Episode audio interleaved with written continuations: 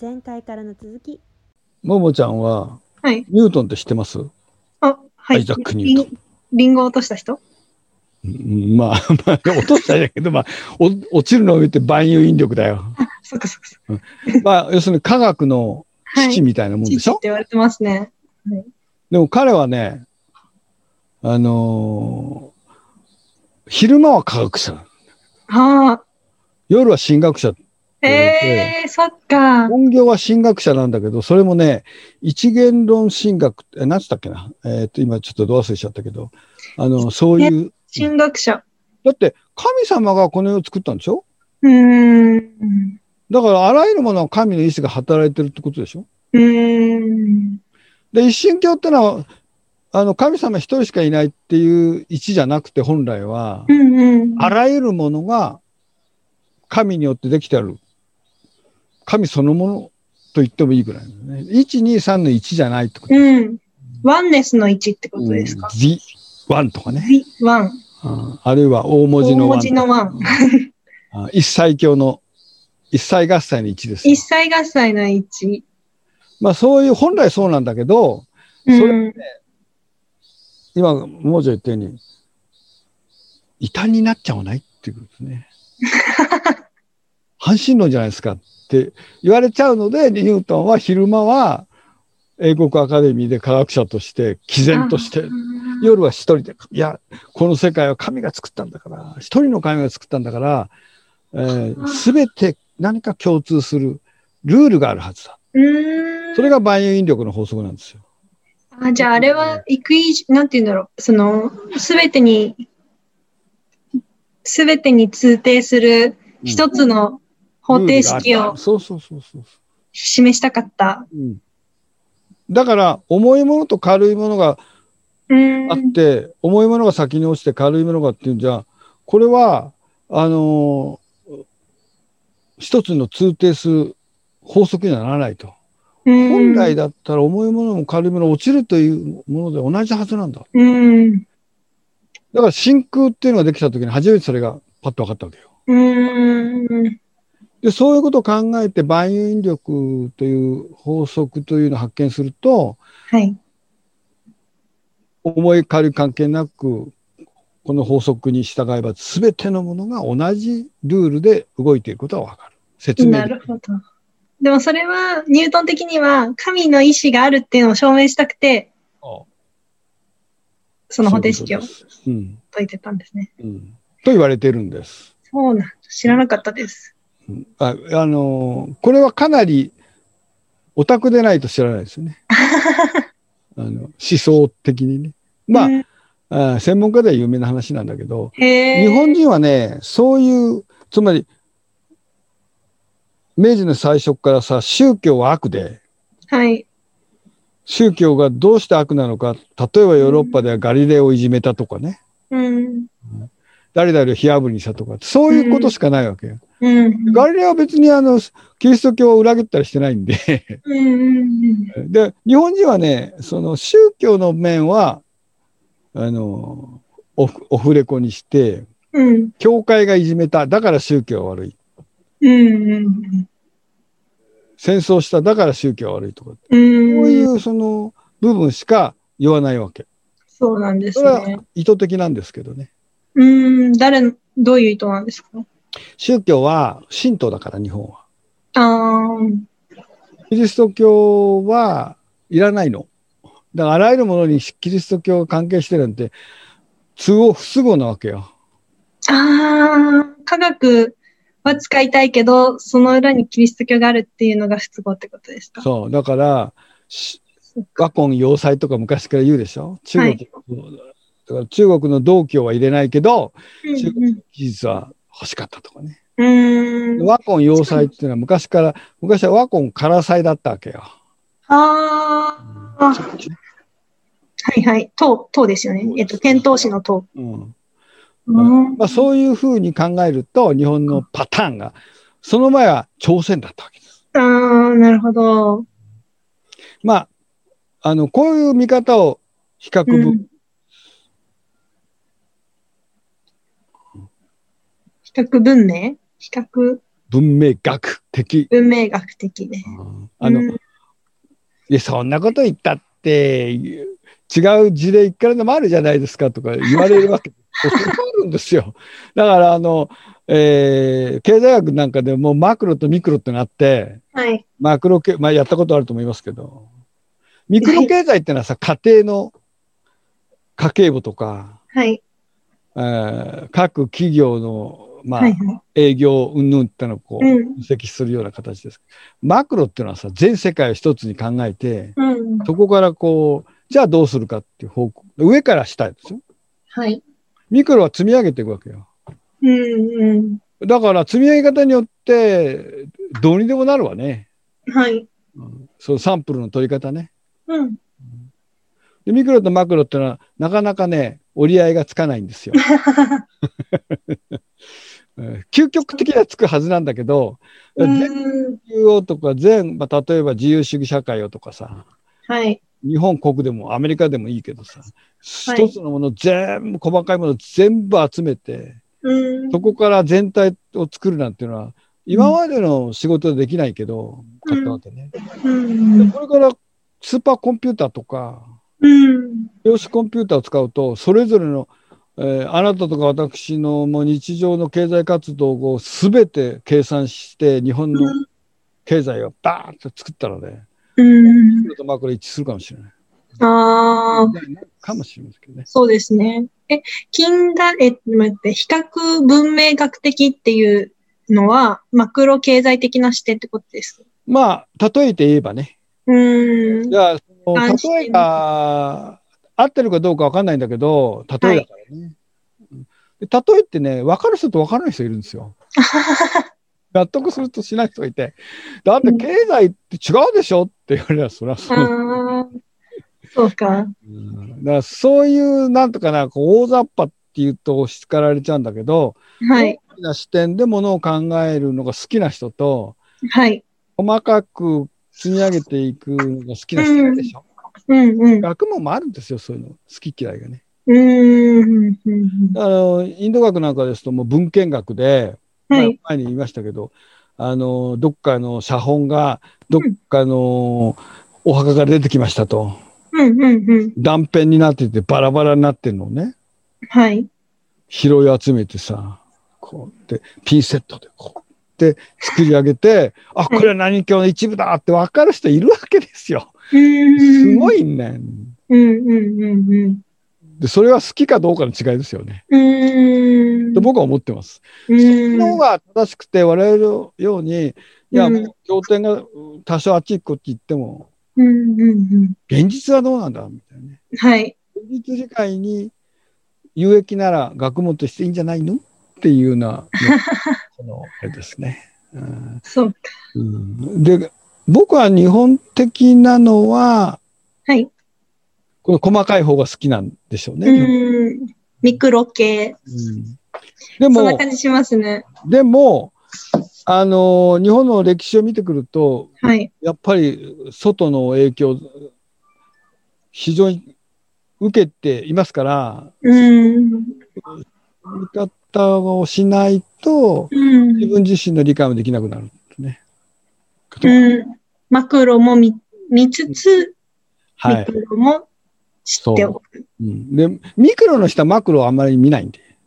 うーんで、。マクロってのは思いつきみたいなもんだから、あの自分自身です。今度それを実証していかなきゃいけないという意味で、ミクロも、あの、そうか。見なきゃいけないですね。うんあ、じゃあ、保坂先生が宿教をやってらっしゃるのは、マクロの視点で立証す、えっ、と、仮説を立てて立証するために、ミクロとして宿をやっているっていうことなんですかうん、最初はマック、あのー要するに四だけを勉強するっていうのが目的だったわけですよ。うーん。だけど四だけやっても日本じゃ食えないしっていう話になって、でも待てよと、四苦っていうのはどういう位置づけなんだろうと。うーん。インド全体でとかさ、なるほ宗ど。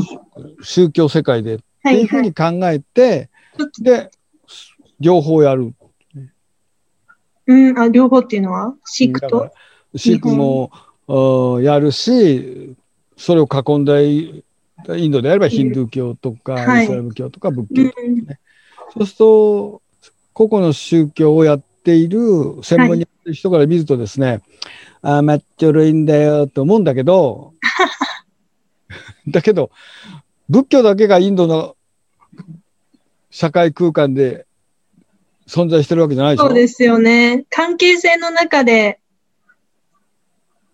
でしょね。そうすると関係のないとこだけをつあの都合よく切り取ってインド仏教確かに。ピュアインドイにス、ラムだ、うん確かに。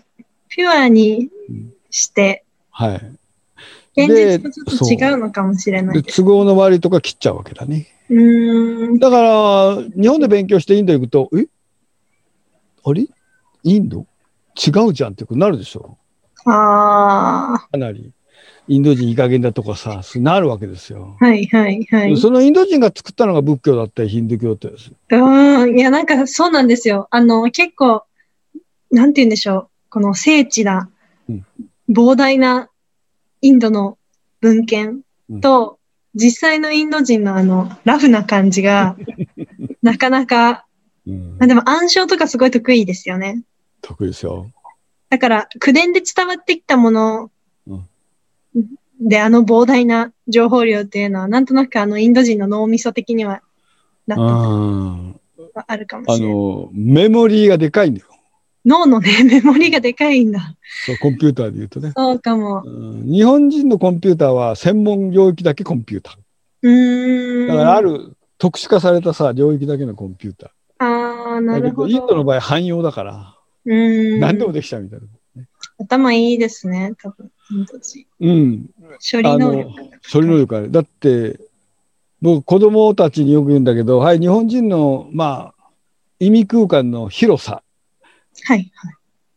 す、あの、ものを考えるとき、指どう使いますああ、あの、1、2、3、4ですかうん。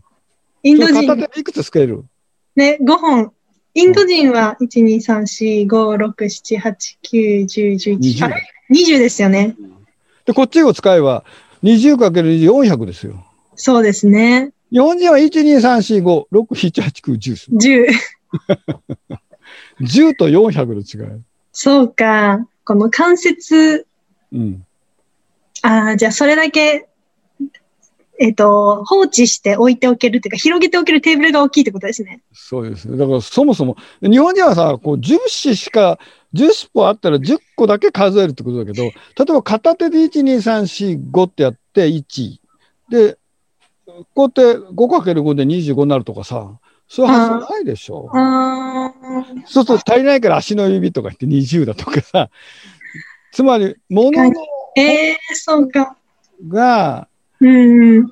おそらくだからそれで間に合ってしまうぐらいの空間なんですよ。数量も。ああ、ちっちゃいのか、うん日本ででき機械るのうんえ、なんか悲しい。あの、日本人としてちょっと悲しいです。でもなんか日本人こそ見えないものを見る力はあるような気はするんですけど。うんだから、あ別にの、それは得て増えて、うーん。が優れてるかっていうんじゃなくて、やっぱりインドが一時僕が言ってた頃よくインドの学生が、なんで日本はあんなに発展するんだ。はい。すごいじゃないか。確かに、今日よりは。言われてまして、いや、それはって僕も自慢話したらギャフンと言われたって話、アリとキリギリスでね、言ってました。話したでしょ、うんでよく考えると、だから短期的には日本人ってモノマネうまいから、なるほど。そその、えー与えられた領域でいかに合理的に生きるか、与えられた指を折るのはすごく自然じゃないですか。はい。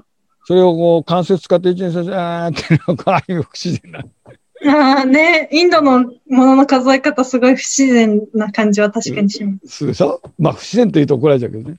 だから、あのやっぱり与えられてきた環境っていうのが、それだけのものを必要としなかった。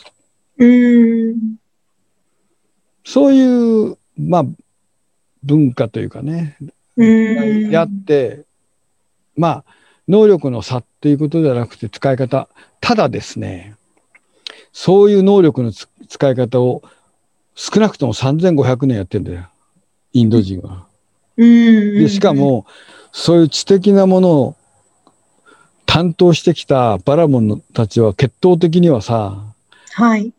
うーん、まあな、何代続くかわかんないですけど、3000年ぐらい。バラモンはバラモンしかならないから、バラモン同士で結婚しますもんね。でバラモンの生活空間でしょはい。そう ?3000 年っていうと300代ですよ、300代。血統遺伝と生活、し生活遺伝とどっちも、両方ある。今もあんまりこう変わってないですね、カースト。うん。この中であの結婚、まあ、そうね、カーストっていうか、やっぱり、それは日本でもさ、同じような環境の人と結婚しますから。まあそうかもしれないですうね。んあの、だからインドはっていうことはないんだけど、やっぱうん知的なものを重視するうん。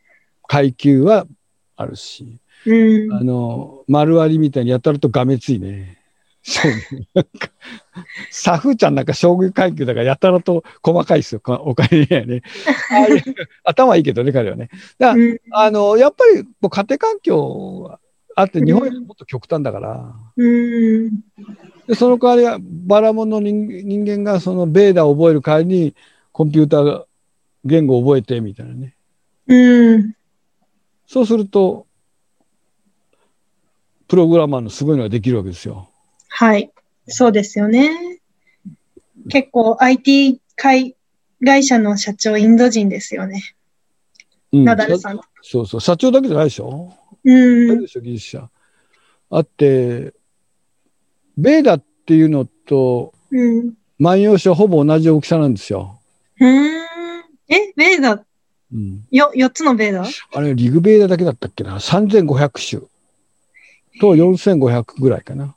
万葉集って4500種だっけ ?3500 種だっけえ、すいません、わかんないです。確か3500。ほぼ同じ量なんだけど、えええーバラモンだったらベーダなんか覚えてるの当たり前なんですうん、よ。うん、うん、うん。で昔あの、大野進先生っていう先生が比較文学会におられて、はい。バスで一緒に乗った時にいろいろ、えーお話をさせていただいたらですね、先生はところで、万葉集を全部覚えている人っていらっしゃるんですかあるいは歴史的にいたんですかって言ったらはい。いませんね。ああの、枕草子か何かにね、うん。得意な才能のお姫様で一人いるんだって、そういうことをできた人が。うーん。そのくらいじゃないかなって先生を。で先生はあった僕も覚えてないですね。どこにあるってのはわかる、わかる。あーえ、大野先生は万葉集の研究者なんですかもともとはね。へえ、あ、それですら、あ大の野先、生丸暗記はしてないってしないいう。要するに丸暗記って意味をなさない。うん。なんか、え、リグベーダと万葉集って価値が違うからってことではないんですじかゃない、古典。じゃあ、いいですよ。古事 記。古事記とディグベーダーまさにドンピシャじゃないですか。確かに。古典。誰か、こ前を、いやこ古事記全部覚えてる人いるかしら、日本に。うん。工学館大学とか、国学院の神道学国学院のね、いるのかな。要するに日本はね、暗証っていうのは、うん漢字を入れた後ないんですよ、ほとんど。うん漢字ってのはね、暗証に向かないの。うんうんうん。漢字は音同じでしょ。うん目は、目で覚えるもんだから。うん。うん。なるほど。え比、較そうか。だから日本人があの、なんだっけ、なんとかコードってあるじゃないですか。こうバチッ、変な、四角いやつ、なんとかコード。読み取ってくださいってやつ。あ、QR コードうん。ああいうのは漢字の発展系なんですよ。あこの空間の中に意味をベビビビって入れちゃうの。あれインド人は絶対できないの。